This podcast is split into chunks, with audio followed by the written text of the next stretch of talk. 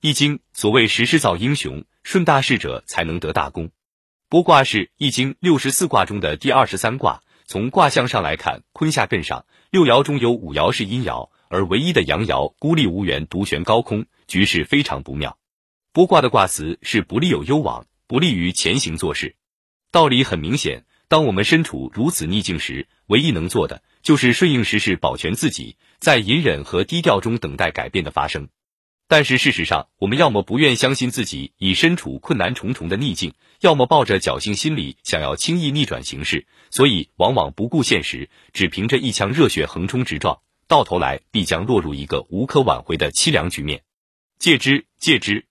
下面我们先来看一下具体的爻辞：初六，剥床以足，灭，真凶；六二，包床以便，灭，真凶；六三，包无咎；六四，包床以夫。凶，六五冠于以供人宠，无不利。上九硕果不食，君子的鱼，小人包炉。译文如下：床腿腐朽脱落，预示着凶兆；床头腐朽脱落，预示着凶兆。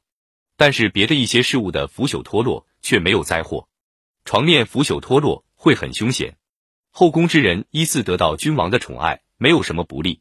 如果不知硕大的果实而保留下来，君子会得到车驾。而小人的房屋将会倒塌。爻辞本身跨度比较大，如果不强行串在一起的话，那就表示其作者当时思维跳跃，并没有将思绪执着于一人一事。如果我们把爻辞作者锁定为周文王姬昌的话，那么也就可以大胆想象当时的情景：孤月高悬，有里阴暗，年迈的姬昌在幽暗的囚室里回忆往昔。原来昔日华丽的龙榻，早已在岁月的流逝下日渐腐朽和破败。可惜歌舞升平之时，怎么没能发现那些危险的征兆呢？床坏了，征兆不好；花园残破，酒器破损，却意味着远离享乐，迎接新生，又能有什么不利呢？唉，长长的叹息回旋在孤寂寒冷的囚室半空，衰老的姬昌终于发现当日的衰败已不可避免，脑海中却突然浮现出那些软玉温香。巧笑嫣然的后宫佳丽来，想当初他们依次接受我的宠幸和爱怜，既合规又和谐，又能有什么不利呢？如今我被困朝歌，如果留守西岐的忠直大臣能够保全大周的社稷，忠心报国的君子们自然会得到民众的拥挤，而那些一心只谋私利的小人将会丧失立足的根本。逝者如斯夫，姬昌和他的大周朝早已随着商朝消失在漫漫的历史长河之中。只有穿越千年的龟甲兽骨留下了依稀模糊、似是而非的只言片语。硕果不食，君子的鱼，小人包炉。